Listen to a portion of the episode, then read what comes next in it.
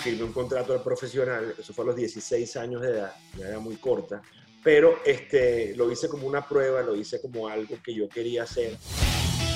Todo deportista profesional hay que respetar. Todo deporte es difícil, se ve muy bonito en televisión, se ve muy fácil, pero nadie sabe todo lo que pasa un deportista para llegar a, aparecer en televisión, a esas dos horas de juego. Hay gente que tiene grandes sueños, Alejandro, pero tiene unos estándares o unos hábitos muy bajos. Entonces, con los sueños que tienes y los hábitos que tienes, no te alcanza. Había algo dentro de mí que me decía, no te retires, esto es lo que tú quieres hacer. Y, y esa fortaleza de levantarme en esos momentos difíciles fue la que me llevó a, a seguir luchando por lo que yo quería. Únete a esta conversación donde el proceso es la meta. Yo soy Jeremías Álvarez y esto es Conversaciones para el Éxito, donde todas las semanas conversaremos con atletas de alto rendimiento para conocer cómo es la mentalidad y los hábitos de una persona élite. En ella te dejaremos herramientas, estrategias y los pasos para que sigas creciendo. Hoy tendremos al ex Grandes Ligas venezolano Alejandro Freire. Prepárate para una conversación con alto contenido de valor para que sigas creciendo en lo que te apasiona. Pero antes de empezar este episodio, quiero hablarte de la certificación internacional de coaching deportivo que soñé por muchos años crear. Y junto a José Manuel Pepe del Río y William Carlotti tenemos esta formación y certificación de altísimo nivel que tiene un fundamento académico profundo y además está centrada en la experiencia de muchos años haciendo coaching con resultados importantes para nuestros clientes. RCC Sport and Mentor Coach te permitirá tener una doble certificación. RCC Personal Coach y RCC Sport and Mentor Coach. Además, obtener la designación Masteris Practitioner de la International Association of Coaching. Además, RCC Sport Mentor Coach tiene el aval de Florida Global University. Visita mi página web www.coachjeremías.com y solicita más información. Si tu mente no está en el lugar correcto, no importa qué tan bueno seas. Ahora sí, vamos con esta conversación con Alejandro Freire. Hoy tenemos nada más y nada menos que Alejandro Freire. Eh, ya vamos a conocer un poco más de él este, eh, en, su parte más íntima, en su parte más emocional y mental principalmente. Y súper agradecidos, Alejandro, de que te tomes este tiempo para nosotros. Es muy, muy valioso el tiempo que puedas disponer para compartir con nosotros, porque a medida que se me ha ido cayendo el cabello, he entendido que uno de, los recursos más importantes que disponemos es el tiempo. Ese no se recupera más nunca. Y bueno, súper agradecidos de que estés con nosotros aquí y bienvenido a la serie de conversaciones para el éxito. No, para mí es un placer. Gracias por, por la invitación, Jeremías. Igualmente, este, mira, eh, mucho que aprender de, sobre tu carrera, sobre tus experiencias, sobre la forma como, como lo importante, ¿no? Que es un coach mental, es estas personas que se encargan de, de limpiar el camino de un deportista con éxito y hacerlo mejor cada vez, ¿no? Cosa que antes no existía cuando yo, por lo menos cuando yo jugaba, y se los digo y se los repito a los, a los, al grupo que tenemos aquí en la organización de, de coach mentales, que es una herramienta que yo a lo mejor hubiese tenido, a lo mejor hubiese jugado 10 años más de lo que jugué. Es algo que, que la gente lo da eh, por... es, es, algo que, ¿cómo te explico? Eh, no ha sido explorado por el, por, por el común ser humano lo, lo importante que es la herramienta eh, de un coach mental o de alguien que te ayude a, a, liberar tus miedos, a liberar tus ansiedades, a liberar todo lo que te puede eh, molestar y te puede impedir que tú llegues a un alto nivel, al nivel más alto de lo que tú puedas hacer. Eh, eso es algo que yo no lo sé, yo no lo estudié, ustedes lo saben, ustedes lo estudiaron y tienen una experiencia que, que marca diferencia en cualquier ser humano y en cualquier deportista de alto nivel. Oye, tal cual, Alejandro, acabas de hacer una lectura este, fantástica de, la importancia de esta área eh, sin obviamente eh, eh, minimizar para nada ninguna de las otras áreas que necesita un deportista de alto rendimiento tener. Siempre lo digo, el entrenamiento mental no viene a sustituir el entrenamiento físico, por ejemplo, para nada. Esto lo que viene a complementar y a potenciar todas esas capacidades que tenemos. Pero fíjate, me encanta siempre poner en contexto a la gente que nos vaya a escuchar eh, este, este material es un podcast que se va a escuchar luego y quiero que los pongamos en contexto. Ya, ya sé de tu carrera, he leído un poco de ella, eh, pero hay gente que posiblemente no nos conoce. Entonces, quiero que primero hagas un contexto de dónde naciste, Alejandro, y dónde estás ahorita y qué estás haciendo ahora.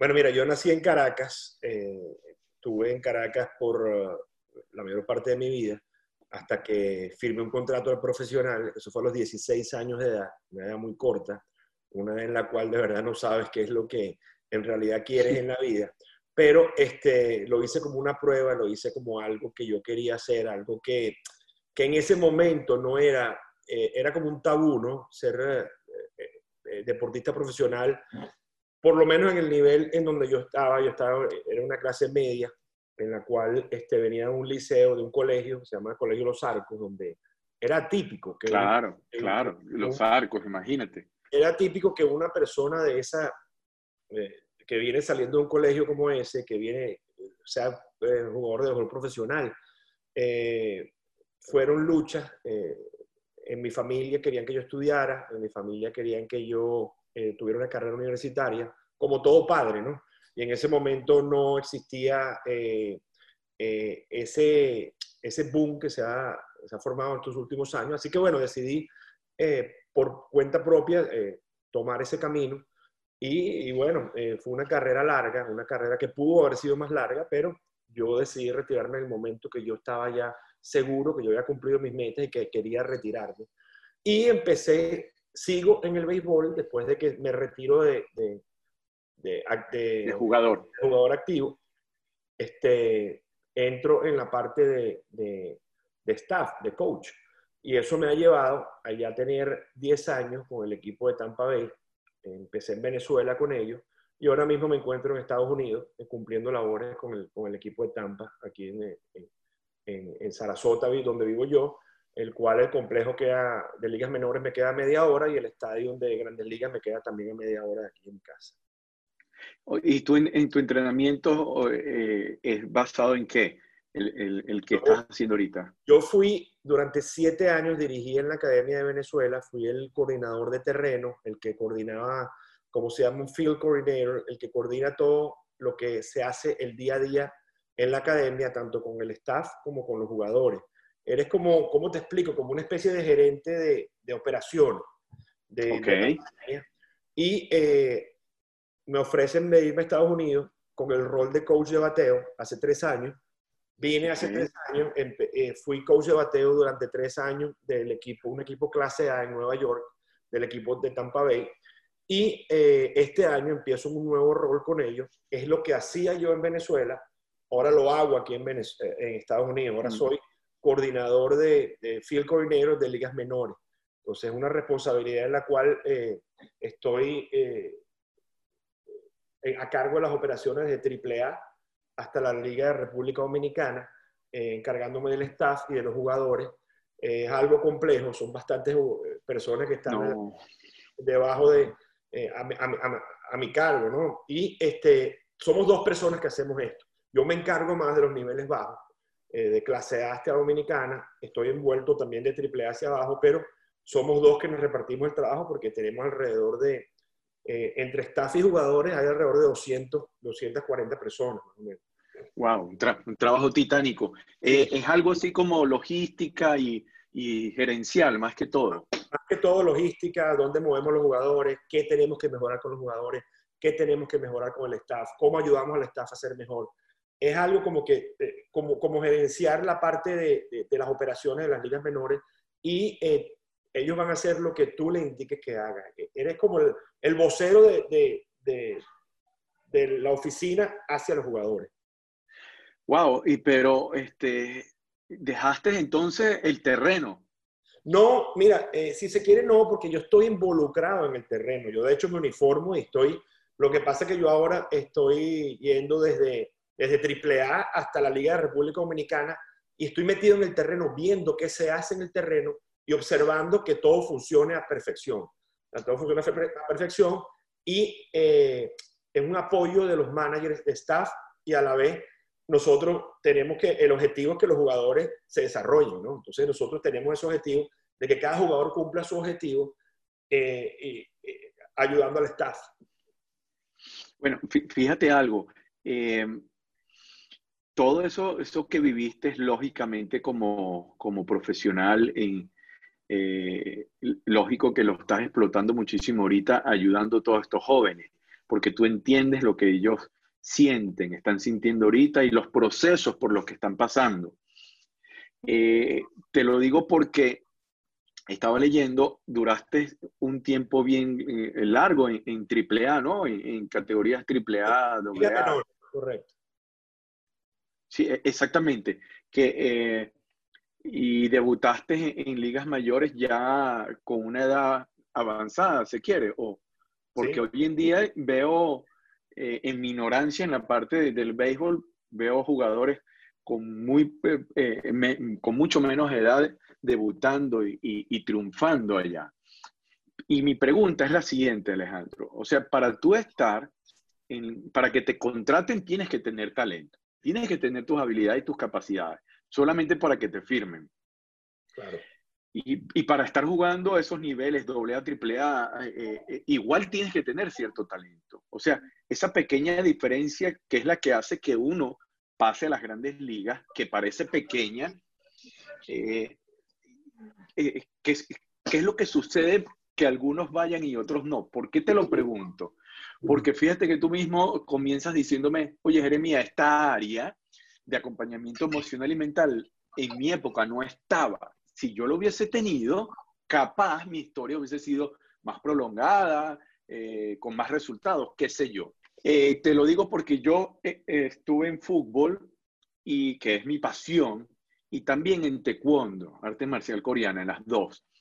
Y en las dos viví episodios en mi, en como infantil y juvenil, donde tenía talentos. Te voy a poner un ejemplo. Llegué a dos finales seguidas nacionales de taekwondo dos años consecutivos y, en las dos perdí la final, justo eh, cuando me nombran que me toca combatir, ni siquiera combatiendo, o sea, mentalmente ya yo había perdido, porque me tocaron contra la potencia del taekwondo Venezuela, que era y Yo he contado esto muchas veces en, estas conversaciones. Y automáticamente ya yo perdí y yo bajé eh, las tribunas, fui directamente al, ring y, ni siquiera me moví, las perdí las dos automáticamente. Pero llegué a la final dos veces, le gané a cinco competidores dos veces. Y, eran potencia, o sea, talento lo tenía, las capacidades le tenía, pero había ese, ese pequeño detalle que hay algunas personas que de manera intrínseca ya la tienen eh, eh, eh, genéticamente, cualquier otro objetivo, para poder salir airosos a esos momentos emocionales y otros no. La clave aquí es que se queda demasiada gente en el camino, muchísima gente, que si hubiésemos tenido ese acompañamiento, estoy seguro que hubiésemos trascendido un poco más. Ahora tú de ese lado, ¿cómo, cómo lo ves? O sea, ¿cómo tratan ustedes de ayudar? Aunque ya me lo contestaste, porque ya en Estados Unidos prácticamente todos los equipos tienen una figura eh, en el básquet, en todo. Eh, eh, Estados Unidos siempre va un paso adelante en todo este tema porque de hecho había leído que en, unas Olimpiadas Estados Unidos fue el primer equipo olímpico que llevó psicólogos deportivos. Y en las Olimpiadas siguientes todos los países comenzaron a llevarlos cuando vieron a Estados Unidos que los llevó. Mira, para, para, para, contestarte esa pregunta, yo tengo una fascinación con esta gente, ¿no? O con ustedes, porque eh, lo veo que fue como lo que faltó en mi carrera. Cuando yo estaba eh, creciendo y estaba siendo jugador. Como dices tú, tú a veces, tú perdiste la final antes de jugarla. A veces nosotros como bateadores o como jugadores somos outs antes de enfrentar al pitch.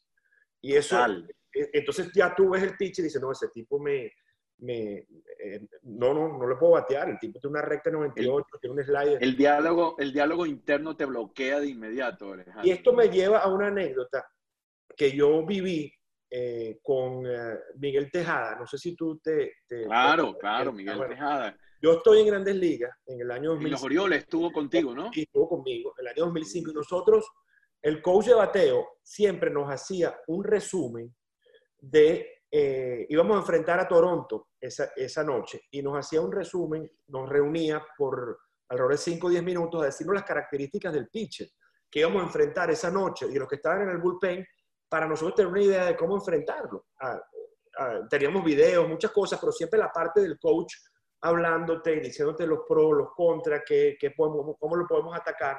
Entonces, este señor, el coach de bateo, nos reúne a los bateadores y nos dice, mira, este, hoy vamos a enfrentar, y es el fallecido Roy Halladay, lamentablemente eh, falleció, wow. el lanzador, eh, también jugó en Venezuela, y eh, para esa época Roy Halladay era uno de los mejores pitchers de, grandes ligas. Y él se esquema y nos dice, mira, Roy Halladay tiene una recta de 96 a 98, la cual se mueve de una manera que es muy difícil batearla para los dos derechos. Un slider que es por encima del averaje, que es muy difícil de batear, y un cambio de velocidad que si te lo lanza, está difícil. Tejada se se paró de la reunión y dijo, bueno, entonces vamos a bañarnos y nos vamos porque ya perdimos. Entonces, ese, él como que le dio al coach de bateo, le dijo, mira, tú me estás diciendo todo esto antes del juego, ya perdimos. Es como tú eh, como coach de bateo, tú atacas a unos jugadores de una élite y les dices que ya vas a perder. Por lo menos en el fútbol te lo Vamos a enfrentar a Brasil. No, mira, Ronaldo que va, no lo marca nadie. Y viene el otro, viene por. Eh, eh, ¿Y cómo le pasa a David Luis, central? No. Entonces tú, ya tú te bloqueas y son puertas en tu mente que se trancan. Entonces, la idea de un jugador élite es que tú abras esas puertas y que tu cerebro y tu confianza se manejen de tal manera que todo tu, fortaleza física y todo lo que tú has practicado se desarrolle y vaya fluidamente y tú puedas desarrollar lo que tú estás capacitado para hacer, sin ningún tipo de problema y que la mente no bloquee nada de eso. Entonces me lleva esa anécdota y yo digo, yo me reí porque no, todo el mundo se rió porque bueno, verdad, ¿para qué vamos a jugar si ya perdimos? Entonces, eso son cosas que, y para esa época tampoco existía una, un coach mental en el equipo. Hoy en día, hay uno que viaja con el equipo de grandes ligas y tenemos cinco personas en ligas menores que van rotándose dentro de los equipos y van dando vueltas. Inclusive hay algunos que están ya, eh, los ponen en, en, sus categorías y en sus ligas para que trabajen, especialmente a los muchachos jóvenes latinoamericanos, los cuales carecen de mucha, eh, de mucha de formación por el nivel de, eh, de, que no, ya un, es triste conversar sobre esto porque a mí me duele que un muchacho a los 12 años, 13 años, se ha sacado de la escuela, se ha sacado de, de, cualquier tipo de actividad que, de un niño de esa edad para formarlo como jugador, los agentes lo agarran y lo ponen a trabajar como para firmar a los 16 años. Entonces, ¿qué tipo? Hay muchos agentes que sí, sí les dan educación, pero nunca es lo mismo. Un niño de 12, 13 años necesita ser niño, necesita vivir, necesita eh, vivir cosas que a lo mejor van a ser frustrantes, cuando crezca y no las vivió. Entonces, llegan estos muchachos de 16, 17 años con unos bonos de 500, un millón, dos millones de dólares, quién sé yo, sin ningún tipo de preparación mental. Y eso es difícil a la hora de tú enfrentar y hablar con un muchacho de esa edad. Tenemos ejemplos, tenemos gente que le hemos dado, no voy a decir nombres, pero gente que le hemos dado mucho dinero, después no saben cómo esas herramientas eh, poder ponerlas en uso. De hecho, uno termina siendo un psicólogo. Por eso yo, yo hablo mucho con ustedes. Por eso mismo, porque ustedes son el apoyo del staff. Ustedes son el apoyo que necesita el staff para que las herramientas que ustedes nos dan podamos eh, ayudar a esos muchachos. Mira, Ale, yo creo que eh, esta conversación este, no nos va a dar tiempo para todo lo que vamos a hablar, porque fíjate todo lo que has dicho aquí, este, no, lo, no tomé apuntes para, para no perder de vista eh, eh, lo que decía, ¿no? Pero fíjate, arrancando, eh, con la anécdota que tuvieron con, con, el coach de bateo. Y eso me, me hace acordar automáticamente una entrevista que escuché, que vi de eh, Tony Nadal, el tío de Rafael Nadal, que, era su, que fue su coach por mucho tiempo. Hoy en día es otro. Pero en su momento, cuando se van a enfrentar por primera vez, que también lo he comentado en otras conversaciones aquí, pero es que eh, es exactamente lo que estabas diciendo, eh, se van a enfrentar contra Federer eh, una de las primeras veces y viene y Rafa le dice a su tío, tío, ¿cómo ves el partido de hoy? ¿Qué posibilidades tenemos de ganar? Entonces viene el tío le dice, bueno, Roger tiene mejor saque que tú, tiene mejor volea que tú, tiene mejor revés que tú, tiene mejor llegada que tú, tiene mejor este, drive que tú. Entonces viene el, Rafa y dice, bueno, tío, ¿tú me vas a motivar o me vas a desmotivar? Y el tío le dijo, y el tío le dijo, no, no, no, yo te voy a decir la verdad, porque si no te la digo yo ahora, en unos minutos te lo va a decir él en la cancha. Ahora, pero mira la diferencia, Ale. Ahora, si tú sales más concentrado que él, más enfocado que él, con más hambre de ganar que él, corres más que él y nunca te rinde, tienes probabilidades de ganar. Excelente. Pero, pero mira qué bueno, y esto me gusta porque nuestro trabajo no es venir a esconder las virtudes de otro. En un momento. Exactamente.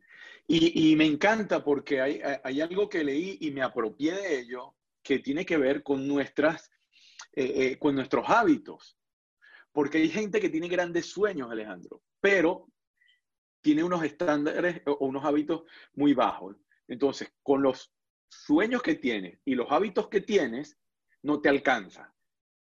O bajas tus sueños al nivel de tus hábitos o subes tus hábitos al nivel de tus sueños. Pero con los que tienes no vas a llegar, papá. Y es fuerte, pero alguien te lo tiene que decir porque hay que, hay, hay que elevar los estándares, hay que eh, elevar esos niveles. Y eh, eh, tiene mucho que ver con, con todo ese trabajo.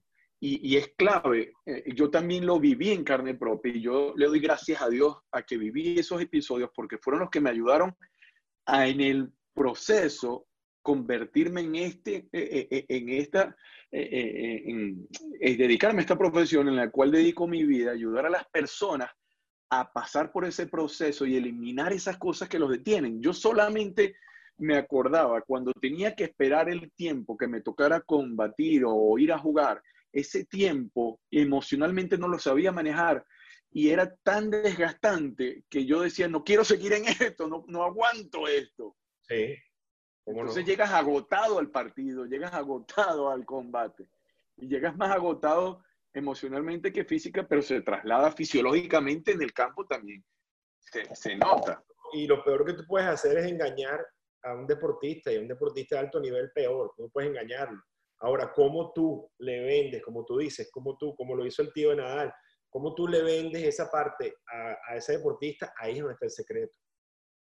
Totalmente, totalmente. Y fíjate, otras cosas, lo que tú estabas comentando, también eh, hay muchas personas que creen que los que triunfan en el deporte son aquellos que vienen de situaciones eh, muy, muy vulnerables de, de, las sociedades en las cuales han tenido, han pasado tanto trabajo que están preparados, piensan que están más preparados que los que no han pasado por ese proceso. Pero muchos tienen muchas falencias emocionales porque carecieron de tener esos afectos, de tener esa, ese soporte para que después lo pudieran lograr. Y aquí es donde hay una frase que me encanta que dice, el talento te llevó hasta donde tu carácter no te pudo sostener. Entonces contratan a jugadores con mucho talento, como tú dices, 16 años, 17, porque tienen el talento, pero no han fortalecido el carácter, no han fortalecido su autoestima, su autoimagen, su identidad. Y cuando llega el momento de la verdad, no, no lo pueden aguantar. Entonces firman mucho, pero se quedan muchos en el camino. Exactamente. Sí, sí, no, totalmente de acuerdo. Y eso es un error, eso es algo que, que es un tabú, ¿no? Que sea a nivel mundial, siempre se ha dicho que, que bueno, que las personas de bajos recursos los, son los que llegan a ser eh, deportistas profesionales porque tienen hambre, porque tienen, como tú mismo lo dijiste. Pero a mí me parece eso eh, un tabú, a mí me parece eso algo que, que todo ser humano necesita una oportunidad y, si tiene un sueño, tiene que saber y poder desarrollarlo. Y como dices tú, si tú pones tu, sueño aquí o tus estándares aquí, tú tienes, que, tú tienes que poner tu sueño más arriba de lo, que tú, de, lo que tú quieres.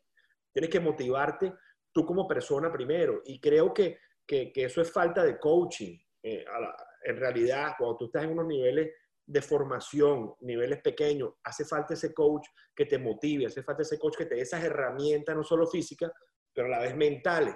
Porque todo ser humano quiere ser alguien en la vida el que me diga a mí que no quiere ser alguien en la vida está equivocado. O, está, o, no está viviendo la vida. Todo el mundo quiere algo en la vida, bien sea material, bien sea espiritual. Ahora, ¿cómo lograrlo? Es donde está la llave del éxito de cada ser humano. ¿Y a dónde quieres llegar tú como ser humano? Eso es donde eh, los obstáculos son miles de obstáculos. Ahora, ¿cómo los enfrentas y cómo los pasas? Eres tú el que vas a tener que, que tratar de solucionar eso con ayuda de la gente que está a tu alrededor. Ahora, Ale, hoy en día la tienen y ya más o menos nos has explicado. Ahora vamos a, cuando tú eras profesional. ¿En qué momento tú te das cuenta que no te bastaba solo con, con tu talento eh, eh, eh, físico, tus habilidades técnicas? ¿En qué momento te das cuenta que, que faltaba algo? Mira, me di cuenta no tarde, pero me di cuenta ya en un momento de mi vida, en mi carrera, yo tenía un carácter muy malo, yo tenía un carácter, yo era muy mal criado, jugando, yo era muy, yo me exigía mucho a mí mismo, cosa que no es mala, cosa que tú lo quieres ver, pero no sabía controlar mis emociones. Entonces de allí se derivaban muchas, eh, muchas malcriadeces, mucho, muchas actuaciones que no eran profesionales a la hora de, de, y eso lo evalúan mucho en, grandes ligas y lo evalúa mucho. Tú para representar a un equipo en grandes ligas, tienes que estar eh, de todas, tanto física como mentalmente preparado para asumir ese rol. Claro, tú ves en grandes ligas a veces que hay uno que rompe un cooler o, tira algo, pero son cosas que se puede pasar en algún momento dado, pero si tú lo haces todos los días, ahí es donde está el problema. Entonces, yo me tuve que dar cuenta por, por mí mismo. Pues yo todos los años tenía buenas temporadas en ligas menores, yo todos los años venía eh, de, poner números en ligas menores, pero mi carácter no era el adecuado.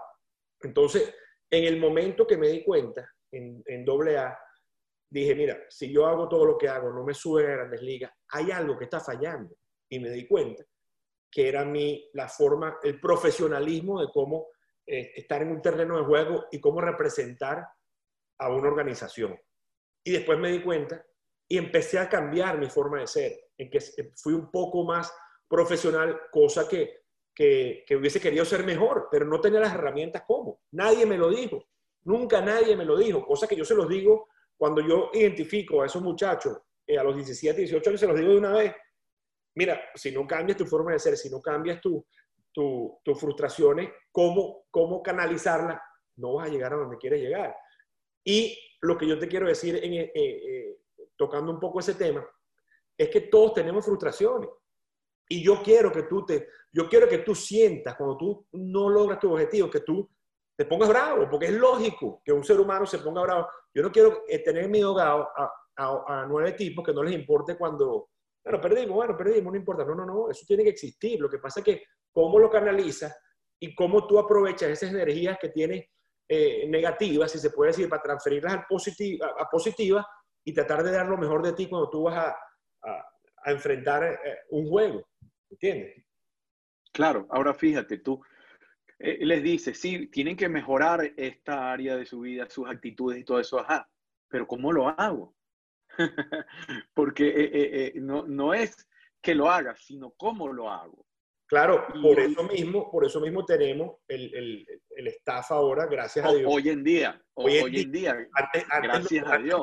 Antes éramos nosotros los que, eh, los managers, los, que éramos los psicólogos y, los ayudábamos mentalmente a ellos, pero sin tener los recursos de una persona que haya estudiado y que haya y que cómo canalizar esas energías, cómo, cómo desviar esos pensamientos negativos y transferirlos. No, y que tenga el tiempo también, Ale, porque, oye, un manager no puede hacer todo. Tú tocaste, tocaste un tema eh, espectacular, el tiempo. Un manager de un equipo no tiene tiempo de, eh, tal vez tiene tiempo de hablar con uno, pero después tiene que estar pendiente del juego, tiene que estar pendiente de qué movimiento en la práctica tiene que dar una práctica, pero entonces eso, eso, eso tú lo tocaste perfectamente, el tiempo.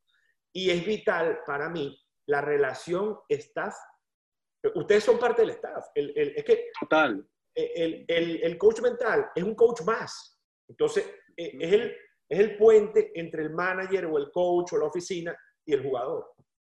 Mira, Ale, fíjate algo. Lo que pasa es que, eh, eh, como te digo, Estados Unidos en el deporte es un adelantado siempre. Y te lo comentaba con el ejemplo de las Olimpiadas. Estados Unidos normalmente eh, siempre gana las Olimpiadas en, como equipo, siempre gana este, el medallero. Y en unas Olimpiadas, como te digo, no recuerdo exactamente cuál fue, pero esto te estoy hablando de hace 20, años, 25 años. Eh, ellos llegan a, las Olimpiadas con una cantidad de psicólogos deportivos para trabajar. Y todas las demás selecciones ven, pero ¿qué pasa aquí? Y como siempre, volvieron a ganar los Estados Unidos. ¿Qué crees tú que pasó en las Olimpiadas siguientes? Todos los demás países comenzaron a, a traer.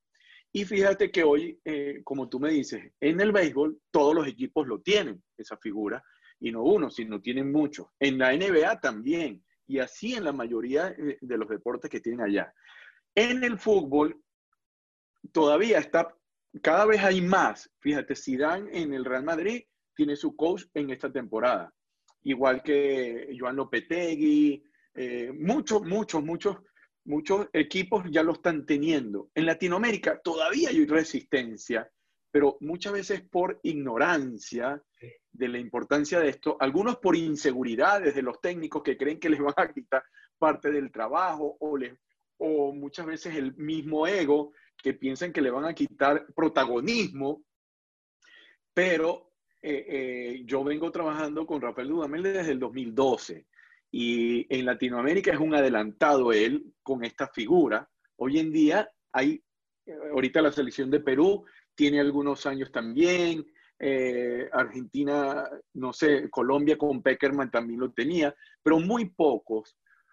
Y yo cuando comencé a trabajar con, con Dudamel, mi trabajo principal es el cuerpo técnico, porque hay, principios de liderazgo que dicen que los eh, este, los equipos son tan fuertes como su eslabón más débil. Y el cuerpo técnico, el staff, no puede ser el eslabón débil. Ahí es donde está. Y todo se cae o se levanta, Alejandro, es por el liderazgo. Entonces, la clave es que sea un liderazgo fuerte, firme, para poder darle soporte al resto del equipo. Pero el trabajo del coach mental está con el cuerpo técnico principalmente y después con los jugadores. Eh, perfectamente de acuerdo contigo, porque, pues, como te dije, el jugador se va, a ir con quien se sienta cómodo. A lo mejor ese jugador se siente cómodo hablando con el eh, entrenador de portero. Entonces tú le vas a dar una herramienta al entrenador de portero de cómo eh, amoldar y tratar a ese jugador. Ustedes tienen una, una gran responsabilidad y ustedes son unas personas que tienen que escuchar mucho al jugador, escuchar mucho al staff. Y a lo mejor a ti no te van a llegar todo, entonces tú tienes que saber cómo delegar y cómo eh, utilizar esas herramientas con el staff, porque el staff es uno y como tú lo dices, el staff tiene que estar en la misma página. Todos los grandes equipos, siempre el staff, la química del staff, eh, por eso es que todos los entrenadores se llevan su staff. Así es. El 90% de su, de, su, gente se las llevan para donde van. Entonces, ¿por qué nadie, eh, todo el mundo dice, pero ¿por qué ese fenómeno? ¿Por qué? Porque sí, porque hay la confianza, hay la manera como se trabaja, hay el liderazgo, y eso, eso ustedes tienen que, que, tratar de, de, ponerlo en la misma página, pues, y, y, saber cómo eh, la confidencialidad es importantísimo en este aspecto, porque son cosas que ustedes tienen que saber manejar, son cosas que ustedes necesitan que un jugador confíe en ustedes y confíe en el staff. Tal cual, tal cual. Eh, esa es la lectura. Ahora, tú estando como jugador, y volvemos a, esa, a esos momentos donde estabas como jugador, no tenías ese acompañamiento, eh, eh, te, te, lograste dar cuenta de compañeros tuyos que tenían más capacidades que tú y no avanzaron, y también te diste cuenta de algunos que no tenían tantas capacidades, pero tenían esa fortaleza intrínseca emocional y lograron triunfar. O sea, es, es, obvio, pero tú lo viviste. Sí, cómo no, las dos cosas existen, las dos cosas existen. Ahora, lo ideal es que uno como jugador tenga las dos. Entonces, es correcto, pero, pero son muy pocos, de manera natural es muy poco. No, no, no, no, no, de manera natural es casi imposible que eso se dé. Ahora, si tú tienes, obviamente tienes que tener la fortaleza física, porque, y la fortaleza física, la calidad física, porque, y, y la calidad, la habilidad de poder jugar el deporte, porque si no, no, vas a llegar a, a ser un tipo élite. Ahora, el tipo élite, digo yo, jugar el deporte profesional o jugar el fútbol profesional, porque eh, todo deportista profesional hay que respetarlo. Haga lo que haga a nivel profesional, hay que respetarlo, porque todo, todo deporte es difícil, se ve muy bonito en televisión, se ve muy fácil, pero nadie sabe todo lo que pasa un deportista para llegar a, aparecer en televisión, a esas dos horas de juego o esas tres horas de juego. Eso, eso influye un trabajo desde de, ocho horas antes del partido, el cual eh, hay muchas personas involucradas que, que, ayudan a que, este, a, que, a que esa persona sea lo máximo a esa hora. Tuve muchas eh, personas de una u otra manera con carencias, pero el factor suerte también hay que, hay que involucrarlo, ¿no? Lo único que yo digo es que eh, yo hubiese podido eh, utilizar o ser más, eh, o poder haber sido mejor en mi carrera si hubiese tenido esa parte mental a mi lado. aunque, aunque yo la desarrollé a mi manera, la desarrollé sin querer, la desarrollé desde que fui un chamo de 16 años que firmaron con todos los obstáculos que yo tuve, con todo lo que tuve que pasar, todo lo que tuve que dejar para poder ser un, jugador profesional, dejas amigos, familia, dejas muchas cosas que, que, que, un, que, un, niño a los 16 años quiere tener, ¿no? un adolescente. La parte de la universidad, la parte de los amigos, la parte de la familia, la parte de las rumbas, todo eso se tiene que dejar a un lado, aunque después se compense. Pero lo que, lo que, a lo que yo voy es que uno en esa época tiene que desarrollarlo uno mismo. Es algo que... en, modo supervivencia, Alejandro. supervivencia. Porque yo llegué, este, de, como te dije yo, salí del Liceo Los Arcos, donde era una, una clase eh, media alta, a irme a vivir con, con sin quitarle nada. Hoy son, hoy son uno de mis mejores amigos. Mis primeros roommates fueron Melvin Mora y Richard Hidalgo. Y Richard venía de, Richard venía de una familia muy pobre y Melvin vivía, venía también de la misma. Entonces yo venía con unos frenillos, yo venía con una, entonces imagínate... Eh, el pavito de la broma. No, imagínate ese, el cifrino. Entonces, esa parte también era difícil. Estás entrando... Claro, claro. En esa época no existía, era un tabú para, los, para, para esa gente jugar. Este, este cifrinito que venía a jugar béisbol para acá, vale. El cifrinito, y hoy en día eh, Melvin y Richard son uno de mis mejores amigos. Pero claro. fue duro, fue duro y la parte mental, el, el, yo pude, como Pompeyo le decía Pompeyo Avalí, y todo eso, toda esa gente de la vieja escuela. ¿Qué haces tú jugando aquí? Tú eres un cifrinito, ¿dónde estudias? Tu papá tiene plata. No, pero esa es la parte mental que me dice, no, yo quiero ser jugador de béisbol profesional. Yo visualicé ser jugador de béisbol profesional y jugar en el mejor béisbol del mundo. Ahí te pusieron un ancla pesadísima, Alejandro, también. Un obstáculo grande, pero a la vez eh, eh, supe cómo eh, de, la, de, la, de la adversidad supe sacar algo cómico y algo que al final ellos me respetaron y, y, uno tiene que poner sus parámetros eh, a los lados, ¿no? Porque eh, a la final terminamos siendo muy buenos amigos y me ayudó a crecer como ser humano y me ayudó a crecer como, como jugador también. Bueno, eso te ayudó a ti según tu temperamento, pero hay personas que tienen otro tipo de temperamento que los, los liquida. Los liquida y hasta ahí llegaron. Y hasta ahí llegaron, por supuesto. Tú tienes que saber cómo... Y ahí es donde antes decían que ahí es donde eh, eh, es la superación del más acto. Exactamente. Pero, pero porque eran las herramientas que se tenían. Hoy en día se, sabe que no está bien porque está él liquidando a una persona que si la ayuda a desarrollarse, puede triunfar. Por supuesto, por supuesto. Puede triunfar. ¿Qué, qué anécdota tienes de, de, algún momento importante de tu carrera que, que por la parte mental y emocional no avanzaste? Eh, mira, eh, una anécdota que te puedo decir, eh, yo en el año, uno de los años míos de prospecto, nos hicieron un equipo de prospectos, supuestamente que teníamos que ganar, y el manager era un, reconocido manager que había jugado en grandes ligas y le dieron ese equipo. Resulta que el equipo fue un desastre, a nosotros nos fue muy mal y en ese momento el manager prácticamente nos echó la culpa a todos nosotros y hubo un momento de frustración en mi carrera que yo, yo, yo quise retirarme en varias oportunidades y hasta aquí llego yo. Y no te digo que no, todos, somos seres humanos y, claro, la vida de otra manera, pero había algo dentro de mí que me decía no te retires, no siga avanzando, esto es lo que tú quieres hacer. Y, y esa fortaleza de levantarme en esos momentos difíciles fue la que me llevó a, a, seguir luchando por lo que yo quería. Tuve lesiones, eh, tuve dos lesiones en el, en el, hombro, las cuales en mi mejor momento, en el mejor momento de mi carrera, perdí un año de carrera. En esos momentos también pensé en hacerlo. Y la más grande, la más grande fue cuando se murió mi papá. En el año 2005, ya yo tenía, ya al final de mi carrera casi, estaba jugando en AAA y ese día eh, yo estaba jugando en Norfolk, por allá en, un sitio eh, contra los Mets de Nueva York en esa época. Y salgo del clubhouse y resulta que me llaman por teléfono y me dicen que de una vez mi esposa, mira, tu papá falleció, este, lamentablemente. Entonces entré al clubhouse de nuevo, le dije al manager, mira, necesito irme a Venezuela. ¿Cómo no, Alejandro? A primera hora el vuelo está para, para Venezuela, te vas a las 6 de la mañana y regresa cuando tú quieras. Eh, tómate tres, cuatro días, una semana si quieres. Y ese día, después que yo me salgo del clubhouse, llama el gerente general de Grandes Ligas a, decirle que me necesitaban al día siguiente en Boston porque me iban a subir a Grandes Ligas. Ese día que se muere mi papá. Y eso no, me lo, eso no me lo cuenta nadie. Era la primera vez que yo iba a subir a Grandes Ligas ya a los 30 años. Me voy a Venezuela y veo en, en, para esa época, en los 2005 había internet, ¿no?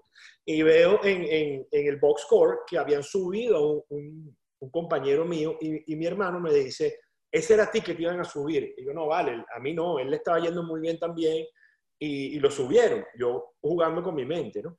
Claro, claro. Regreso a los Estados Unidos, un poco decaído, yo le cuento ya que me quería retirar, ya, bueno, faltaban tres meses de temporada, entonces mi esposa me dice, vamos a durar tres meses más, dura tres meses más, y después tomas una decisión cuando termines tu compromiso.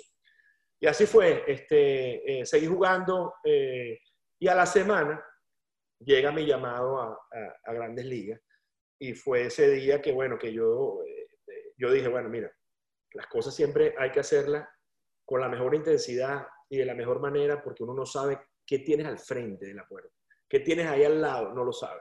Entonces, por eso es que tienes que, eh, eh, en lo que haga, yo siempre he dicho eso, mira, yo, yo cuento en, en, mi organización desde el señor que abre la puerta y que, y que hace el mantenimiento, hasta el gerente general, hasta el dueño del equipo, son todos iguales. Y eso lo hacen saber ellos. Por eso es que yo quiero tanto esta organización, porque es una organización así, el valor. Entonces, si tú abres la puerta, ábrela bien y con una sonrisa, porque tú no sabes el día de mañana dónde vas a estar. Entonces, eso, de eso me baso yo de esa, de esa credibilidad del ser humano, ¿no? Del hacer las cosas bien, hacer las cosas con una sonrisa. Tú nunca sabes qué tienes en la puerta del frente. Por eso es que las adversidades, yo tuve muchas, tuve muchas adversidades y me pude levantar porque yo tenía un corazón que decía, sigue adelante, sigue adelante, que lo mejor está por venir. Oye, qué, qué bueno, Alejandro, y me encanta esa cultura organizacional que tiene eh, eh, eh, el equipo donde está la organización, valga la redundancia, de darle valor a las personas por, por lo que son como personas y no por lo que representan, porque a veces algo que yo me, me, dedico a enseñar a, todos los jugadores, a todos los deportistas de alto rendimiento con los que trabajo, es a separar al ser humano del, del deportista porque ellos son mucho más que un futbolista, son mucho más que un beisbolista. Tú has estado en, en los vestidores, ¿no? Sí, ¿Quién claro. es la persona más importante, eh, eh, los más importantes? Los utileros. Entonces, los utileros. Entonces, y los utileros son ellos no funcionan nada. especiales. Y son especiales, saben todos los secretos Especial. de los jugadores. Todo. Saben todo. Entonces, uno le confía todo a ellos. Entonces, uh -huh. la gente no sabe que son los utileros. No, no, no. Y te digo, eh, los utileros con que yo he trabajado, hay unos que, eh, eh, bueno, tú sabes lo que es eso, es ser parte de un equipo y, y, el amor que hay eh, eh, en el equipo. Recuerdo una frase que me encantó y se lo dije a, la selección de Venezuela en una charla que, les que tuve, que, que nosotros luchamos no por odio a los que están al frente, sino por amor a los que están al lado. Porque eso es una relación de amor entre hermanos que van luego a, a, luchar, pues porque son unas batallas, unas batallas entre comillas, metafóricamente hablando. Eso se llama un equipo, porque si tú te pones a pensar en el enemigo y te olvidas de tu equipo, entonces, ¿cómo es el equipo? Tal cual. No, no, no. Es por amor a lo que tienes al lado. Oye, qué, qué, bueno, qué bueno eso. Fíjate que este, eh, tú duraste bastante tiempo para que subieras a, a, primera, a, primera, estoy hablando en fútbol, para que subieras a la Grande Liga. Pero te pregunto, ¿cómo te sentiste? ¿Qué pasó por tu mente? ¿Qué sensaciones tuviste? Porque estoy totalmente seguro que hay jugadores que nunca suben. Claro, claro, sí. O sea, es fuerte eso. Sí, sí, es, duro. ¿En algún momento pasó por tu cabeza que no ibas a subir nunca? Por supuesto, por supuesto. Más de una vez, más de una vez pasó, pero siempre el sueño estuvo allí, ¿no? Es como ir a la universidad y nunca graduarte. Algo así, más o menos, que vas 10 años a la universidad y estudias y nunca tienes un título. Raspado, raspado todo el tiempo. No, raspado, pero... Eh, no, no, en la universidad no te gradúas porque estás raspado. Exacto, exacto. En, el béisbol y en el, y en el fútbol también. A lo mejor tú eres un futbolista y nunca jugaste segunda toda tu vida. En el béisbol pasa mucho, el porcentaje no lo sé, es un porcentaje pequeño, el que llega a Grande Liga. De hecho, eh, yo, le, yo, le hecho, yo le hago esta pregunta a mucha gente. ¿Cuántas personas crees tú que han jugado o se han puesto un uniforme de Grandes Ligas desde que fue inventado el béisbol. Eh, eh, se han puesto el uniforme, bien sea americano, no americano, o sea, todas personas del mundo. ¿Cuántas El béisbol tiene más de 100 años. ¿Cuántas personas se han puesto un, uniforme de grandes ligas? Yo le hago esa pregunta a mucha gente. Y hay muchas respuestas. Eh, tú, tú, eres una persona inteligente. ¿Cuántas crees tú que se han puesto el uniforme? Te voy a poner entre ellos aquí. En, porcentaje. el número no lo sé. Hace 100 años que se han puesto alguna vez un uniforme de Grandes Ligas. Wow, sí, eh, qué sé yo, eh, 2000, 3000. No, e, ese, ese, es un número, ese es un número este, eh, bajo. Pero, Por eso te digo, en porcentaje yo diría un 30%. No, porcentaje, que se hayan puesto un uniforme, aunque es un día, de, ciento y pico de años para acá, aunque sea un día. Bueno, eh, no, me hagas quedar mal. No, no, no, te va a quedar mal. No, te va a quedar mal.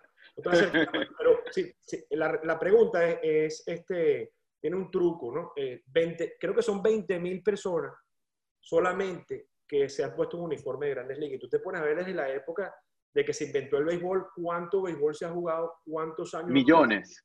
Exacto, millones. Millones. Millones de personas. 20 mil personas solamente se han puesto un uniforme de grandes ligas. El porcentaje entonces sería 5%, algo así. Pues no sé cuál es el porcentaje, pero debe estar más o menos en ese.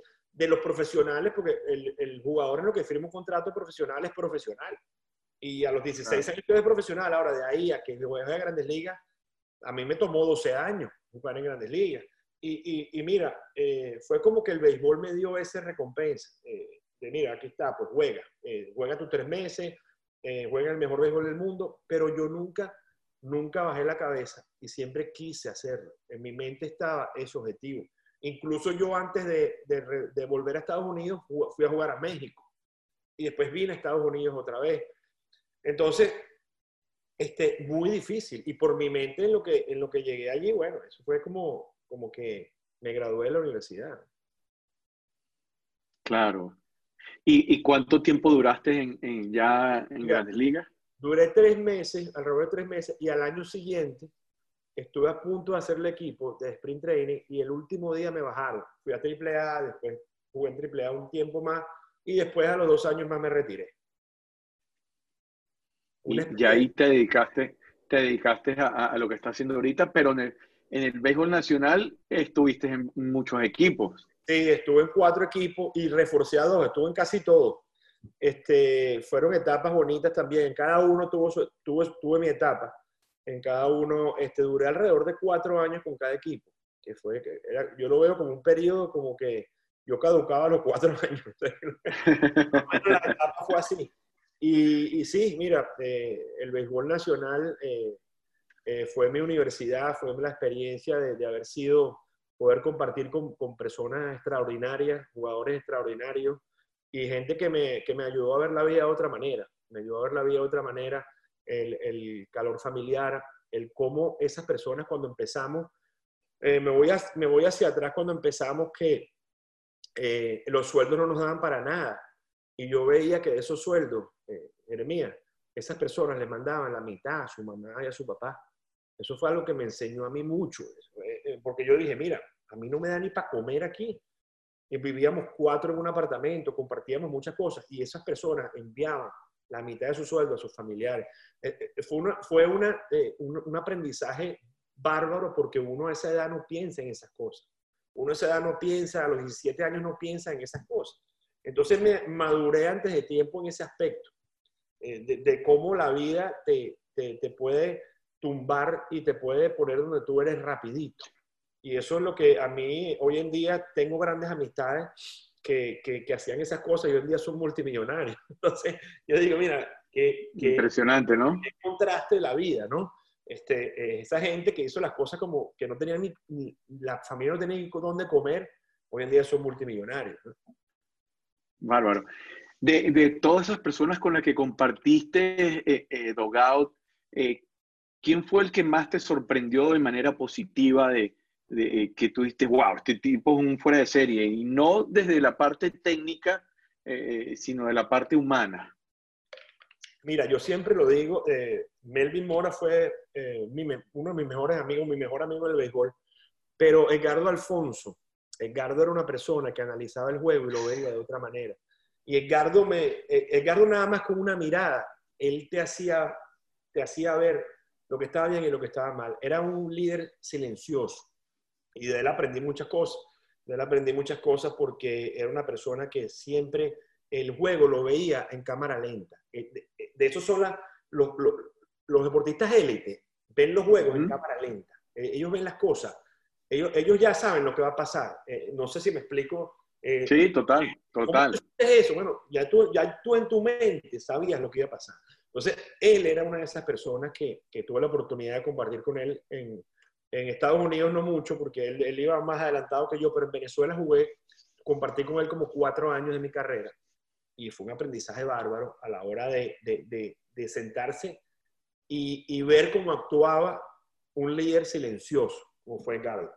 Edgardo para mí, y hoy en día también somos buenos amigos, eh, eh, compartimos mucho, de hecho Edgardo fue manager hace dos años donde yo estaba, y él era uno de esos líderes que era una persona fuera de serie, y por eso, por eso fue lo que fue. Edgardo eh, es una persona súper humilde, una persona que siempre quiso ayudar al que estaba al lado. Qué bueno. ¿Qué deportistas admiras tú fuera del béisbol? Mira, este, como buen madridista, Sergio Ramos. Ah. lo admiro bastante y de hecho lo sigo. me caíste bien desde el principio, Alejandro, y no sabía por qué, pero ya me di cuenta. Yo soy, madridista de que tengo uso de razón, este, de que era un chamo, yo soy fanático, fanático del fútbol. De hecho, yo jugué en contra de, de, de, Rey cuando estábamos en, cuando éramos chamos. Este, y, yo siempre fui futbolista frustrado, ¿no? Yo, a mí me encanta, el fútbol. De hecho, yo, yo, no, yo me siento a ver fútbol todos los días con mis hijos y eh, los fines de semana. Y, y en Madrid para mí es lo máximo. Ahora, fuera del deporte, sí, mira, eh, Sergio Ramos, por la manera como el liderazgo que tiene Sergio Ramos, el, el, la presencia de Sergio Ramos en un equipo y cómo, cómo trabaja, cómo él, siendo un deportista élite, siendo una persona que lo ha logrado todo, cada vez quiere más cada vez quiere más. Y tú ves el Instagram de Sergio Ramos y, todos los días está haciendo algo, algo con su cuerpo. O sea, es algo que tú dices, ¿para qué tú quieres más? Ya lo lograste todo, eres, el capitán de la selección, el capitán del Madrid, has ganado, pero esas son las personas que tienes que seguir. Son personas que la mente siempre está evolucionando y siempre quieren más. Así es. Hay un libro, hay un libro que eh, leí que me encanta que se llama Capitanes de Sam Walker. Y, eh, dice la fuerza oculta detrás de los mejores equipos de la historia. Y la fuerza oculta son los capitanes. Por supuesto. Es el liderazgo. El liderazgo donde está la clave de un equipo exitoso, pero en el tiempo. Y ese libro es fascinante porque este escritor eh, periodista hizo un estudio como por 20 años, eh, estudiando más de 1.200 equipos y los fue filtrando hasta llegar a, creo que es 8 o 12 equipos o 6, ya no recuerdo exactamente la cantidad, pero pocos, de 1.200 en, en varias disciplinas, pero filtros en los cuales fueran eh, de, conjunto, deportes de conjunto, de más de cinco integrantes, por ejemplo, eh, basquetbol en adelante, pero que eh, eh, hubiesen creado una hegemonía ganadora por un tiempo determinado, no solamente que les fue bien una temporada, sino un tiempo determinado. Y, y es impresionante que su conclusión final, la clave es los capitanes. Claro, claro. Es así. ¿Algún capitán tuviste tú que, que también eh, eh, admiraste y aprendiste mucho de él? Mira, aparte de Gardo. Sí, cuando estaba comenzando mi carrera, este, el capitán del equipo de nosotros eh, era Álvaro Espinosa.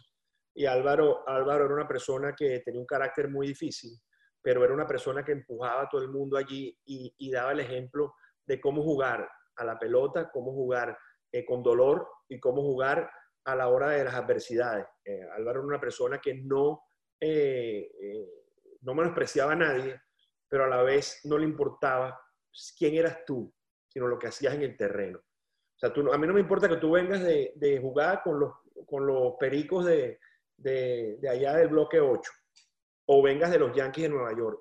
Tú cuando estás en mi equipo vas a ser mejor y si no puedes jugar en mi equipo no juegas. O sea, es algo que te ayuda a subir tu nivel a subir claro, que no te está tus estándares. No te está menospreciando, simplemente dice, ¿tú quieres jugar conmigo? Bueno, ponte a mi nivel o ponte al nivel que tú tienes que estar, si no, no vas a jugar, no importa quién eres.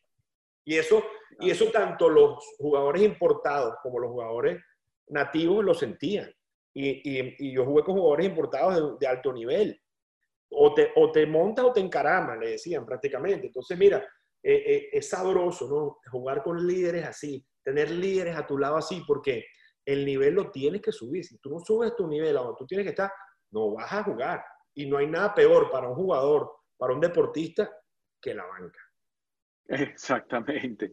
Y fíjate, eh, eso me hace acordar de, del documental ahorita de, de Last Dance de, de Michael Jordan, que hacía lo mismo, o sea, retara a que subieran el estándar todo el mundo. Si quieres jugar conmigo, tienes que aguantar la presión, tienes que subir tu nivel. Exactamente. Si, no te, si no te gusta estar en la banca, bueno, juega mejor. No puedes, claro. Juega o Si no, o si no, no puedes jugar conmigo, no aguantas, te tienes que ir. Exactamente. Mira, este, ¿de qué estás agradecido, Alejandro? Mira, de muchas cosas. De verdad que agradecido de, de, mi familia, del soporte que, que, he tenido por parte de toda mi familia a, a lo largo de mi carrera este, y, y, de la oportunidad, eh, por, supuesto, por supuesto, de Dios, ¿no? Y la oportunidad que me, han, que me da todos los días de poder ser mejor y poder aprender, seguir aprendiendo, porque uno en el deporte, en el béisbol, en el béisbol lo digo yo porque es donde yo me desenvuelvo, no terminas de aprender nunca. Es como un médico y ahora más, tú tienes que seguir todos los días aprendiendo, seguir este, eh, cada día ser mejor y buscar la manera de tú superarte. Eh, el que diga que lo sabe todo, el que diga ya tiene todo, eh, eh, ya sabe todo en la vida, está, equivocado. Yo creo que en el béisbol, en la vida, hay que seguir aprendiendo cada día más, reunirse con gente positiva, reunirse con gente que, que tiene tus mismos estándares y si no los tienen, tratar de ayudarlos, porque el ser humano al final tiene un solo objetivo y es ser feliz. Y, yo creo que agradecido de, de, todo, de todas esas cosas y, y al final la vida se resume, eh, Jeremías, en un ratito. Y como yo lo he dicho siempre, esta, estos tres meses o cuatro meses nos han enseñado, eh, el, el, universo le dio un golpe a la mesa y, y nos dijo, mira, hay que aprender a vivir la vida como hay que vivirla y aprovechen cada día de respirar y estar saludables porque no sabes cuándo va a ser el, el último. Y entonces, ¿por qué no hacerlo al máximo? No hacerlo al máximo nivel y no tratar de ser cada día mejor y ayudar a los demás creo que, que agradecido de, de, todo eso, agradecido de poder haber tenido una carrera como la que tuve, en la cual aprendí mucho. No fue la mejor del mundo y no fui un atleta que fue élite. No fue, no, no fue la mejor del mundo para quién.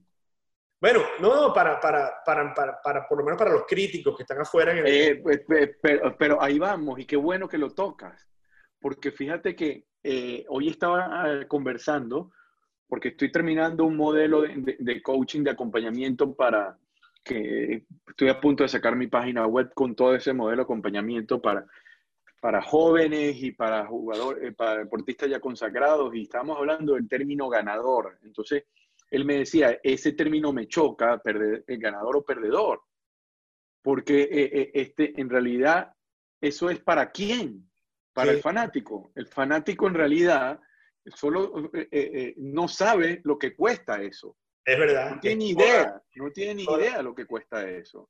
en realidad, este, ya tú eres un triunfador, solamente en que tú te estés dedicando a lo que te apasiona y que puedas vivir de eso, ya eres un triunfador, hermano. Es verdad. Ahora, los resultados es, otra cosa. Al final, el que gana es uno solo. ¿Significa que todos los demás son fracasados? No, no puede ser. No, no, no. No puede ser, no se puede medir por ahí. y me encantó lo que tú dijiste, que al final, al final la clave es ser feliz. Yo tengo años trabajando en esto y siempre se los digo a mis jugadores, aquí la clave es ser feliz. ¿Cuándo? Ya. Ya. no cuando ganes, no si ganas, no cuando triunfes, no si triunfes, no, es ya. Esa es la clave. Por eso es que el título de, este, de esta conversación es El proceso como camino al éxito. Cualquiera, Alejandro, se enamora del resultado. Claro. La clave es enamorarse del proceso. Porque en realidad, en realidad lo que más dura es el proceso. Y si tú no eres feliz en el proceso, no llega. Entonces, ¿qué? No, no llega. No, no, y no, y, y es posible que nunca llegues, Alejandro. Volvemos a lo mismo, el porcentaje de los que llegan a grandes ligas es muy bajo. Sí. Entonces todos los demás son infelices. No puede ser. Exacto. No puede ser. Lo que pasa es que nosotros nos dejamos medir por lo que dice la sociedad o por lo que dicen los fanáticos. Totalmente. Si ganaste. Totalmente. Pero ese no. Eh, por eso es que es importante ese acompañamiento emocional del atleta desde que comienza. Por supuesto, no, mira, y como tú lo dijiste bien, eh, eh, uno, si eres feliz en el proceso y no llegaste, tuviste una vida feliz. Exactamente. no quiere decir que, que, como dices tú, muchos no llegan, pero yo conozco muchos, muchas personas que, que fueron felices jugando, fueron felices haciendo lo que les gustaba y a la final buscaron otra, tienen que buscar otra manera de vivir, pero esa parte de la felicidad te ayudó tal vez a, a, obtener las herramientas que te van a hacer mejor en la otra parte que tú eh, desarrolles fuera del, del, del béisbol, pero el proceso es lo más importante. Ahora fíjate, en ningún momento estamos diciendo de que no aspires a ser mejor, de que no quieras ganar, de que no apuntes a, crecer. No, la clave es que uno tenga una perspectiva de controlar solo lo que puedes controlar. Y lo que puedes controlar es tu actitud y las ganas de trabajar, para resumir. Para resumir. Sí, porque tú no puedes controlar lo que los demás, las decisiones que toman los demás. Tú no puedes controlar. y, el contrario también se prepara. El contrario también se prepara. Lo, los managers se pueden equivocar, como esa jugada, como e, e, ese, ese juego perfecto de Andrés Galarraga, que se lo, que se lo quita el manager, hermano, Armando. sí, Armando. Que se lo, Armando Galarraga, que se lo, se lo, se lo quita el umpire ahí tan clarito que fue el lado. Es una locura. Sí, Imagínate. Son errores que no están bajo tu control. No están bajo tu control. Pero sí, el proceso, como tú lo dices, Jeremías, es sumamente importante eh, eh, que lo hagas y lo hagas con, siendo feliz de lo que estás haciendo. Estoy totalmente de acuerdo contigo, porque siendo feliz y siendo y sintiendo lo que realmente tú deseas hacer, los resultados van a ser mejores. Así es. Oye, Ale, este, esta hora pasó volando, hermano, pasó volando. Y para, para no abusar de tu tiempo, te voy a hacer unas unas 20 preguntas más y terminamos. no, mentira. Dos más. Y una de ellas es, la siguiente. Si tú pudieras regresar el tiempo, Alejandro, e ir a, ver al Alejandro Freire de 10 años y mirarlo a los ojos, ¿qué le dirías? Mira, yo, yo le pediría que fuese que, que, que disfrute su vida como la ha disfrutado y sea el mismo niño feliz que fue durante todos estos años. Creo que este, yo viví mi infancia, viví mi vida feliz y viví mi vida como, como, agradecido de todo lo que he podido hacer desde que era, desde que tuve 10 años de edad. Eh, ¿Qué le pediría? Mira, eh, no me arrepiento de nada de lo que he hecho. Eh, mi vida hasta los momentos ha sido exitosa, he, logrado lo que he querido y, y, aunque no lo haya logrado, he aprendido mucho de esas cosas que no pude lograr, pero me han ayudado a ser, a ser más fuerte en otras cosas. Qué bien. Eh, ¿cuál, ¿Cuál ha sido el momento más eh, que recuerdes con, con, con mucha gratitud en el, en el, béisbol? ¿Ha sido un momento importante para ti que es el que recuerdes más? Mira, el momento que, eh, obviamente cuando firmé al profesional, pero era muy, muy chamo para todavía saber qué tipo de responsabilidad estaba tomando, pero el momento que debuté en Grandes Ligas fue un momento que recuerdo con, con más satisfacción, como que pensé que no estaba allí, ¿no? y tuvo la oportunidad de que mi madre estuviese en las gradas ese día por casualidades de, del mundo. Por causalidades. que se alineó para que ella estuviese allí. Este, y cosa que poca gente lo, lo, puede vivir, porque eso, eso, tal, eso son cosas de un día para otro. Y, y, tomar un vuelo internacional, hacer todas esas cosas, todo, todo, se alineó para que ella estuviese allí. Eh, eso fue uno de mis mejores momentos y agradecer que haya podido mi mamá vivir ese momento eh, de verme allí, eh, cumplir mi sueño hecho realidad como madre. ¿Y, ese día contra Jalada y le bateaste? Mira, ese día yo no jugué. menos mal, ¿verdad? no, no, menos mal no, porque a mí siempre, A mí siempre me gustaban esos retos. A mí siempre me gustaban los retos difíciles, los retos de que no, no vas a poder hacerlo, no, que yo sí puedo hacerlo. Yo, eh, déjame agarrarme al mejor y déjame tratar de, es que, ¿qué puedes perder? te estás enfrentando mejor. O sea, tú vas con, la, con, con, todas las de perder, pero en tu mente tú quieres ganar. ¿Entiendes? ¿Cuál fue el pitcher más, más complicado que, que te tocó enfrentar? Todos, como dice. como dice muchas, todos los pitchers son difíciles, todos tienen sus características, cada quien es difícil, pero sí, tuve la suerte de enfrentar a, a pitchers de élite. Eh, yo creo que uno de los más difíciles que más intimida eh, Randy Johnson. ¿No te acuerdas de Randy Johnson? Wow, claro, por supuesto. Uno, de los que más me impresionó haberme enfrentado. Eh, sí, lo veías como si estaba al lado tuyo. Impresionante, ¿no? Sí, no. Eh, ¿De, qué estás, ¿De qué estás orgulloso, Ale?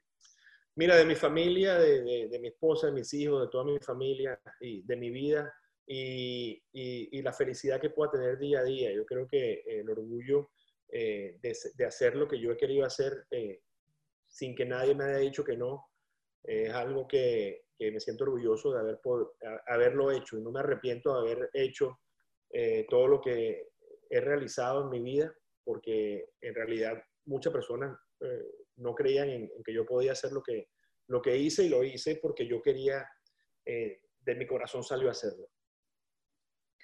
Mira, ¿qué, tienes algún libro eh, que nos recomiendes? ¿Alguna frase que quieras dejar ya para terminar? Mira, este, eh, he leído bastante, el, he tenido mucha oportunidad de ver los podcasts, muchos podcasts, eh, he tenido la oportunidad de, de, estar involucrado con ellos en este momento, como mucha gente lo ha, lo ha, lo ha hecho, ¿no? hay una, un podcast en inglés que se llama Learner's Lab, que el, el, laboratorio de aprender, que es un podcast que me ha, me ha, lo he utilizado mucho para, para, la parte de aprendizaje, la parte de, de, ser coach. Y esa, ese, ese me ha gustado bastante, ese podcast de, de Learner's Lab se llama. Una frase mía, este, eh, yo creo que la frase es eh, felicidad. Felicidad es lo que el ser humano se levanta todos los días y quiere sentir. Yo creo que todo el mundo tiene problemas, todas las familias tienen problemas, todo el mundo de una u otra manera tiene obstáculos, pero la mejor sensación es la felicidad y la mejor sensación es la salud. Eh, con la felicidad y creo que eso es lo que a mí me llena eh, de un día a día y estar con mi familia y tener felicidad es lo que a mí me, me, me, me sigue manteniendo eh, en esta forma a hacer lo que me gusta, ¿no? Qué bueno, Ale. Oye, muy agradecido por tu tiempo, súper orgulloso de lo, de, de lo que has hecho con tu vida y de lo que, y lo que sigues haciendo y lo que te falta por hacer. Gracias a todos nuevamente, Alejandro. Gracias por tu tiempo. Claro, vale. Eh, muy orgulloso de lo que estás haciendo este, en la organización. Gran abrazo a todos y, y, que más nada, sigan adelante. Gran abrazo, Jeremías. Gracias por estar aquí. Gracias a ti, Ale. Es un gustazo conversar con personas de la calidad humana y profesional de Alejandro. Si te gustó este podcast, envíale a alguien este episodio. También sigue nuestro programa en Spotify o suscríbete en iTunes. Y si es ahí, califícanos con 5 estrellas para que más gente nos pueda seguir encontrando y poder seguir conversando con más atletas élites. Sigue nuestra cuenta en Instagram arroba coach o arroba y comenta esta conversación. Esto fue todo por hoy. Quien les habló, Jeremías Álvarez, te deseo una feliz semana. Este episodio es presentado por el modelo Crack, un modelo de acompañamiento emocional y mental para jugadores, directores técnicos y líderes deportivos. El modelo Crack ha sido creado en un marco para construir culturas de alto rendimiento que se centran en el entrenamiento de la mentalidad individual para ser un catalizador positivo y exponencial del colectivo. Visita mi página web www.coachjeremías.com o escriban directamente al correo info.coachjeremías.com. En la producción de este espacio, Mariel Gorrín. En la edición, Claudia Cuauro. La próxima semana nos vemos para otra conversación para el éxito.